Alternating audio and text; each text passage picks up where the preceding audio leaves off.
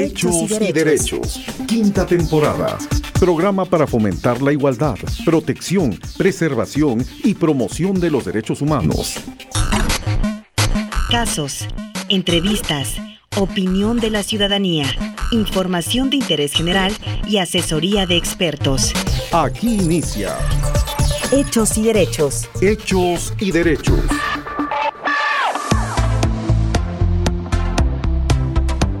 Amigos, les saludo con mucho gusto en una emisión más de Hechos y Derechos en esta su quinta temporada. Soy Andrea Rodríguez. Es un placer para mí saludarles en este día y también por supuesto les recuerdo que este programa se realiza en las instalaciones de la Corporación Oaxaqueña de Radio y Televisión y se transmite por las emisoras de Oaxaqueña Radio y Global 96.9 de FM. Francis Martínez, ¿cómo estás? ¿Cómo te encuentras? Muy bien, muchísimas gracias. Siempre es un placer estar contigo y con nuestra audiencia el día de hoy en una emisión más de Hechos y Derechos, una producción de la Defensoría de los Derechos Humanos del Pueblo de Oaxaca y la Corporación Oaxaqueña de Radio y Televisión.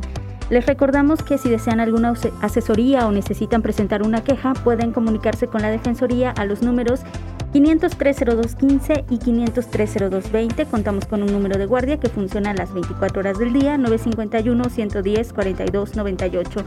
Y el día de hoy estaremos hablando sobre trata de personas, así es que vamos a escuchar una cápsula sobre nuestro tema del día. Nuestro tema del día.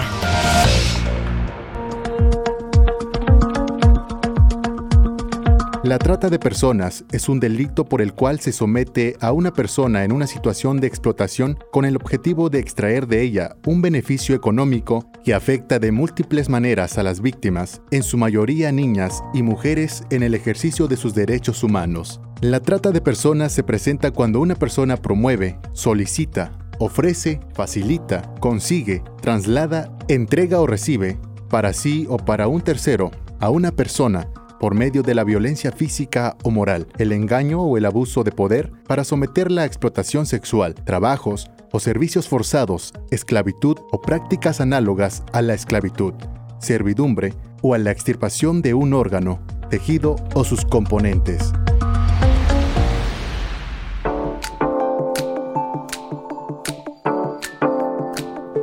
Bueno, pues ya escuchamos, eh, ya nos pusimos en contexto con el tema que hoy se estará tratando en este espacio de hechos y derechos.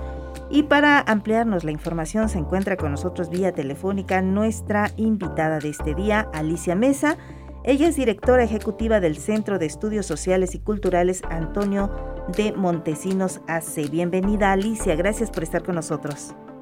Muchas gracias Andrea y Francis por compartir este espacio con nosotros, sobre todo con este tema que es tan importante para Oaxaca y para todos los estados de la República.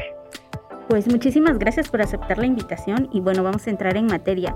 De entrada, maestra, ¿podría decirnos qué es la trata de personas?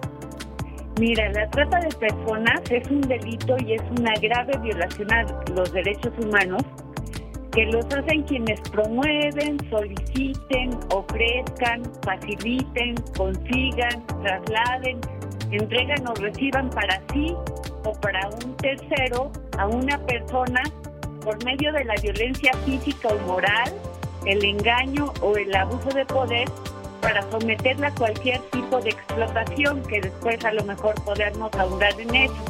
Por ejemplo, la sexual, los trabajos o servicios forzados, la servidumbre o la extirpación de un órgano, tejido o sus componentes. En este sentido, se dan tres fases en la trata de, eh, de personas. Una es la captación y el enganche, otra es el traslado de la persona a veces a otro estado de la República o incluso hemos visto en Nueva York o Europa y la explotación que puede ser eh, en este en cuestiones de esclavitud, de servidumbre, de trasplante ilícito de órganos y tejidos, en fin, ¿no? De varias variantes. Muy bien, interesante este tema realmente. Eh, quisiéramos saber también cuáles son los diferentes tipos de trata de personas que existen, porque pues escuchamos de trata de personas, pero eh, pues no, no, yo creo que particularmente a veces no sabemos cuáles son estos tipos de trata de personas que existen? Mira, según la ley general sobre trata de personas, Existen 11 tipos, pero se van aumentando y ahorita explico esto. Una es la explotación sexual, la otra es la, explotación laboral, la esclavitud, la servidumbre, el trabajo forzado, la mendicidad, la adopción ilegal, el trasplante ilícito de órganos y tejidos, la experimentación biomédica, la mendicidad, la utilización de niños en actividades ilícitas y el matrimonio servil. Ahora también se está viendo que puede haber trata este, con esta nueva aprobación de, la, el alquiler de vientres subrogados porque pueden este, captar a adolescentes o a jóvenes con fines de que sirvan de vientres y de tener niños que en el mercado negro se vendan. Entonces, esta es una nueva modalidad que empieza a verse. ¿No? Entonces, más o menos esos son los diferentes tipos de trata que existen ahora. Eh, ¿Nos podría decir, desde su perspectiva o del, trabajo que han realizado en el Centro Antonio de Montesinos, cuáles son las entidades del país más afectadas por este fenómeno? Sí, mira, las principales tres han sido la Ciudad de México, que tiene un 28% de casos de, de trata de personas, el Estado de México con un 17% de casos y Jalisco con un 13%. Sin embargo, también se identificaron casos en Centro y Sudamérica. Las nacionalidades con más registros fueron la mexicana con 74.6% de casos, la hondureña con 2.2% de casos, la venezolana con 1.7% de casos, la colombiana con 1.3% y personas con nacionalidad desconocida 17.2%. En la Ciudad de México, por ejemplo, se da muchísimo en la alcaldía Cuauhtémoc, que es donde hay más trata con fines de explotación sexual. En cuanto a la migración y la trata de personas, es preocupante, por ejemplo, la ciudad de Tapachula, Chiapas, donde se puede ver a simple vista la trata de niñas, niños y adolescentes con el contubernio de autoridades. También en Tijuana, que es frontera, y Ciudad Juárez, se puede observar la trata con fines de explotación laboral y con fines de explotación sexual. En Oaxaca, la Fiscalía tiene que de 2019 a junio de 2020 las carpetas de investigación por motivo de trata de personas fueron sobre todo contra 11 mujeres en 2019 y un adolescente y en 2020 nueve víctimas, 16 de explotación sexual, una de pornografía infantil, una de mendicidad ajena, ajena y otra que no señalan de qué fin de la trata sucede. Muy bien, bueno, eh, para poder eh, estas personas eh, traficar con las pues, con niños, con mujeres, con ciertos sectores de la población, tiene que haber alguna forma de convencerlos, técnicas o procesos por medio de los cuales se enganchan a personas para la trata. ¿Cuáles serían los, los más comunes? Mira, este, esto es sumamente importante, sobre todo porque está creciendo lo que es el enganche de la trata. Este, al principio era por enamoramiento ¿no? Y los que son este proxenetas por enamoramiento sobre todo vienen de Tlaxcala, pero ya se ha visto en otros estados que empieza a haber este la trata por enamoramiento, ¿no? Entonces, este, según el Consejo Ciudadano de Seguridad y Justicia, ahora el enganche es más por oferta de empleo en un 47%, ganándole ya la de enamoramiento, que era bastante alta y que ahorita está en un 29%, mientras el tercer lugar son las redes sociales con un 22%. Esto es muy importante porque sobre todo convencen a las niñas este, con engaños y a la mera hora que se da el enganche, es decir, que sacan a la niña de la red social y que le piden este, salir, la secuestran y este por medio de la violencia pues la convencen de, de estar explotada sexualmente. ¿No? Este tipo de trata subió con la pandemia, mm. porque antes con las redes sociales era en un 10% y ahora es un 22%. Entonces, es enamoramiento, es engaño, es violencia, este pues más o menos los tres tipos de enganche que se dan más en el país. No, pues qué fuerte realmente y eso de las redes sociales que como bien comenta, bueno, pues está agarrando con mucho auge y eh, habrá que recordar que luego son perfiles falsos, ¿no? Para los que se escudan estos delincuentes y que se hacen pasar pues por jovencitos, por eh, muchas veces personas de la misma edad de los chicos a los que llegan cuando en realidad pues hay una persona adulta, ¿no? Con malas intenciones obviamente que los envuelven, que los enganchas, los enganchan para poder eh, pues secuestrarlos. Exactamente. ¿Tendrá algunas características de estas eh, tres formas de enganche que nos, eh, que nos comentó? Por ejemplo, el de oferta de empleo que podría parecer algo tan inofensivo. ¿Qué características tienen este tipo de, ofertas, por ejemplo? Sí, mira, son una es que se aprovechen de la vulnerabilidad de las personas, ¿no? Ahorita en un país donde la mayoría de las personas viven en pobreza, pues están buscando empleos y los empleos te dicen que, que no necesitas este no necesitas experiencia y que lo que vas a ganar pues va a ser muchísimo, sobre todo comparado con lo que ganas en tu comunidad o en tu colonia. Entonces este te pagan 10 mil, 20 mil pesos o te dicen que vas a ser también vendedora, ¿no? Y a la mera hora, este, por ejemplo, se da mucho en la montaña de Guerrero, que les dan, les ofrecen trabajo en, en los campos de San Luis Potosí y les dicen que incluso van a tener guardería para sus niños y que les van a pagar muchísimo mejor, etcétera. Y ya desde que entran al camión tienen la deuda por el traslado, llegan al campo agrícola y tienen una vivienda súper este, paupérrima, ¿no? Con, con este, sanitarios también en muy malas condiciones. Este, tienen una tiendita ahí porque están aislados de los demás eh, lugares que les venden más caras las, las, este, los víveres y que se van endeudando, ¿no? Entonces cuando les pagan, que aparte les pagan muy poco por todo lo que hacen, pues ya todo se les va en la deuda. Entonces, nada más están sobreviviendo y generalmente son familias enteras las que se van a, hacer la pizca o la cosecha.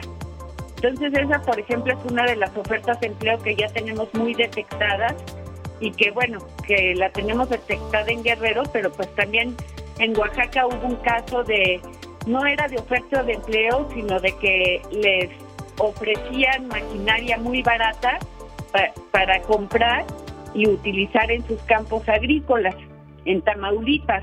Generalmente las desapariciones se ligan mucho con la trata de personas.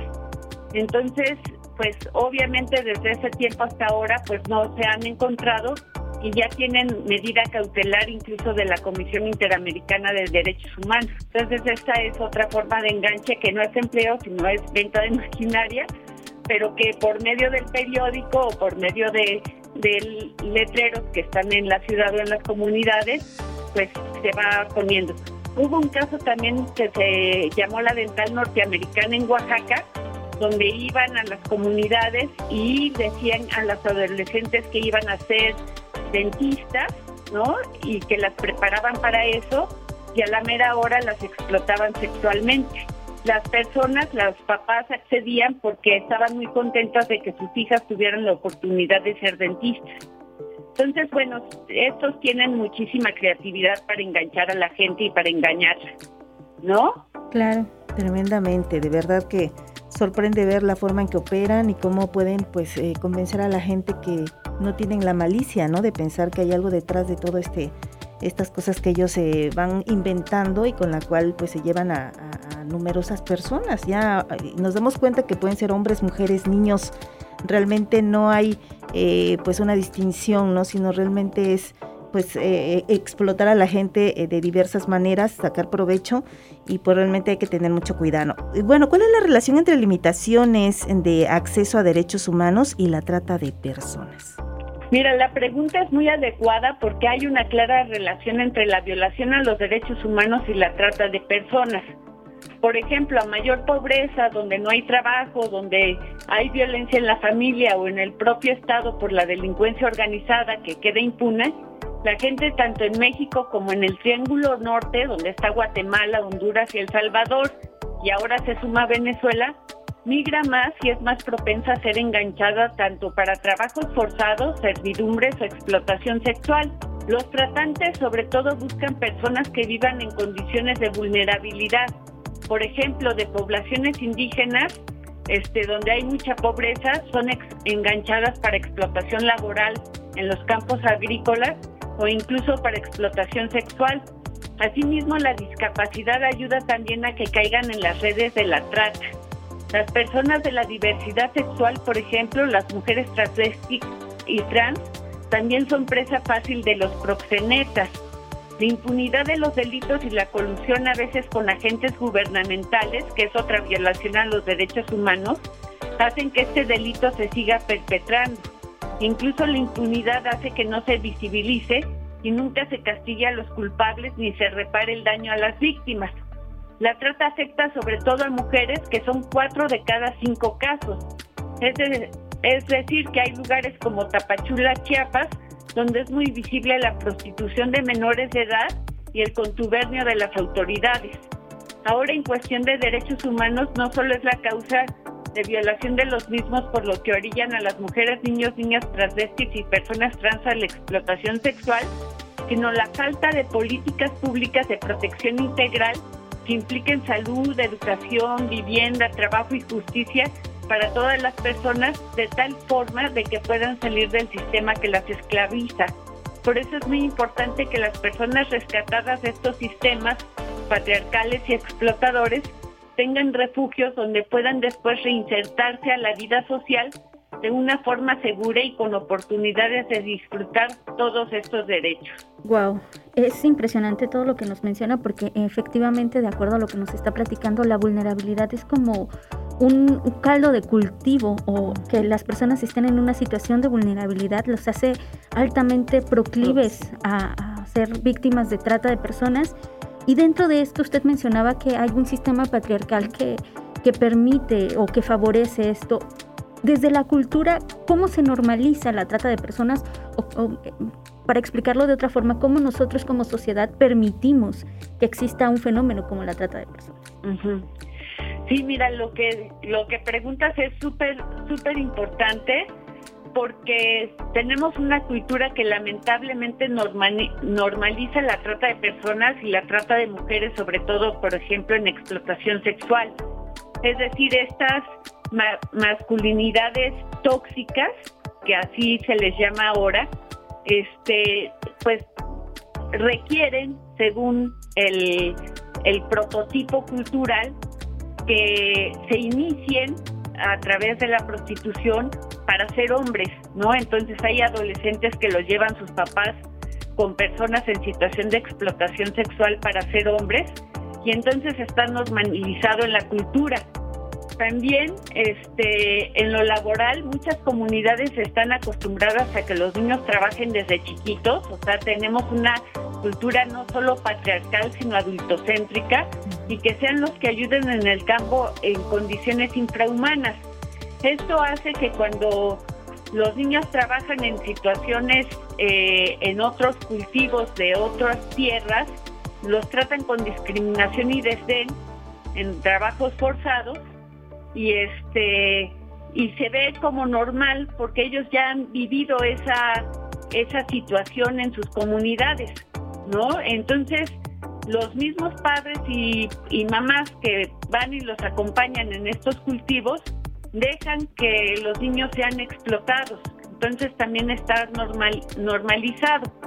Y también estamos acostumbrados a ver en el paisaje a niñas, niños, adolescentes, mujeres indígenas a mendigar en las esquinas de las ciudades. No todo es trata, pero ayuda a que estén invisibilizadas y a la inacción del Estado. El no ver, el no sentir a la otra persona hace que la trata continúe y ese es un problema. ¿Cuáles son las responsabilidades del Estado? ¿Qué falta y qué se está haciendo al respecto? La responsabilidad del Estado es proteger, prevenir, atender, sancionar y reparar el daño, ¿no? En cuestión de trata hay una ley que incluso tiene Oaxaca, que mandata a la Comisión Interinstitucional para que haga un programa de detección, prevención, atención, sanción, persecución y reparación del daño. Este, lamentablemente nada más se reunió una vez la comisión interinstitucional y no hay este programa de trata de personas.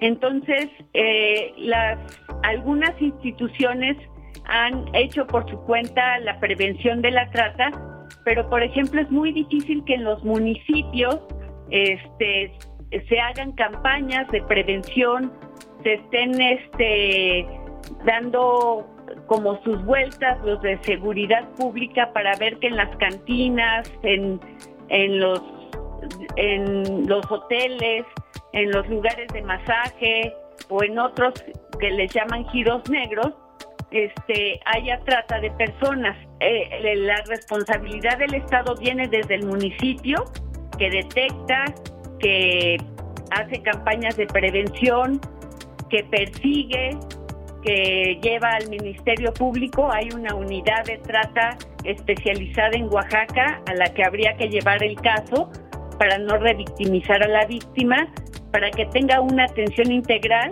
en la cual debería haber refugios, que no hay refugios, por ejemplo, del Estado en cuestión de la trata de personas, para poderle dar toda esta atención integral que va desde educación, trabajo, atención psicológica, atención psiquiátrica, este, muchas veces se tienen que desintoxicar del uso de drogas, etcétera, ¿no? Entonces, la labor del Estado es muy grande para poder este, erradicar este delito y poderlo atender. Entonces es como muy, muy importante por eso su difusión. Claro. Pues eh, lamentablemente el tiempo ya se nos acabó. Vamos a hacer como una recapitulación breve de lo que hoy nos estuvo comentando la, la, maestra Alicia Mesa del Centro Antonio de Montesinos sobre trata de personas. Hoy nos comentó que la trata de personas es un delito y una violación grave a los derechos humanos que las personas eh, que son vulnerables o que están más bien en situación de vulnerabilidad por causa de la pobreza, eh, limitaciones educativas, cuestiones de estar en una situación de discapacidad, eh, el hecho de ser de una población indígena o ser de la diversidad sexual los hace altamente vulnerables a ser captados a, por redes de trata de personas, que los tipos de trata son con fines de explotación sexual, laboral, mendicidad, matrimonio eh, servil, eh, tráfico de órganos y tejidos, adopción forzada. Nos habló también que en las fechas recientes, debido al contexto de la pandemia, se ha visto un aumento en las ofertas de empleo engañosas y captación a través de redes sociales, eh, que incluso supera ya a lo que es el enamoramiento, que era como el, el enganche más común hasta antes de la pandemia, que las mujeres, esto creo que es relevante, muy relevante, son cuatro de cada cinco víctimas son mujeres, lo que hace que el número o la situación de las mujeres respecto a la trata de personas esté en una mayor situación de vulnerabilidad nos comentaba la importancia de que el, Estado asuma una responsabilidad para poder brindar atención integral a la población de modo de que las personas no puedan estar en una situación de vulnerabilidad que les lleve a, ser proclives, a ser enganchadas a través de las diversas mm, mecánicas engañosas que utilizan las redes de tratas y para ello también brindar, eh, combatir la impunidad, brindar una atención integral a las víctimas, proteger, prevenir, y sancionar la trata de personas, es muy importante que el Estado asuma su responsabilidad respecto a, visibilizar esta problemática y que como sociedad dejemos de normalizar la mendicidad, la explotación sexual, que dejemos de considerar como cotidiano el que un niño o niña esté haciendo un trabajo forzado en un campo agrícola cuando no son acciones o actividades naturales para ellas y ellos, em, que dejemos de que dejemos de mirar hacia otro lado como sociedad y pongamos atención a este tipo de, situaciones y que busquemos como en conjunto difundir esta información de modo que eso sea una forma de prevenir y evitar que más hombres y mujeres sean víctimas de trata. Muy bien, bueno, pues muy, muy completo. Eh, o muy completa la recapitulación que acaba de hacer Francis acerca de este tema que hoy estuvimos platicando con la maestra Alicia Mesa, directora ejecutiva del Centro de Estudios Sociales y Culturales Antonio Montesinos AC. Y les recordamos que para eh, cualquier duda, cualquier eh, eh, pues denuncia, acercamiento que usted quiera, en las oficinas centrales de la Defensoría de los Derechos Humanos del pueblo de Oaxaca están ubicadas en la calle de los Derechos Humanos número 210, Colonia América. Y también se puede comunicar directamente a los teléfonos de la Defensoría, que son el 503-0215, 503-0220 o al teléfono de guardia 951-110-42-98. Agradecemos a la maestra Alicia que haya estado con nosotros, Francis. Muchas gracias, Andrea y Francis, por invitarme a esta a, este eh, programa de radio que es súper importante para poder difundir la situación y poder prevenir más a adolescentes, mujeres, hombres de la trata de personas. Muchísimas gracias. Gracias, maestra. gracias a usted. Sí, muchísimas gracias, de verdad. Amigos, pues estamos llegando a la parte final de esta emisión de Hechos y Derechos. Recuerden que la próxima semana tenemos otra emisión más por Oaxaqueña Radio y su repetición a través de Global 96.9. Agradecemos por supuesto la colaboración de todos los involucrados en este espacio, en la producción de la Corte B, Gabriela Reyes, en la producción de la Defensoría de los Derechos Humanos del Pueblo de Oaxaca, Ivette Hernández en la operación Elías Sánchez y por supuesto al micrófono se despiden Francis Martínez y Andrea Rodríguez deseando que tengan un excelente día. Nos escuchamos en la próxima emisión. Hechos y derechos.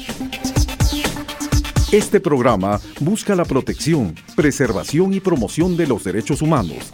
Tus derechos cuentan. Conócelos y ejércelos. Hechos y Derechos es una producción de la Dirección de Comunicación Social de la Defensoría de los Derechos Humanos del Pueblo de Oaxaca, en colaboración con la Corporación Oaxaqueña de Radio y Televisión y la Asociación Radiofónica Oaxaqueña. Sintonízanos en nuestra próxima edición.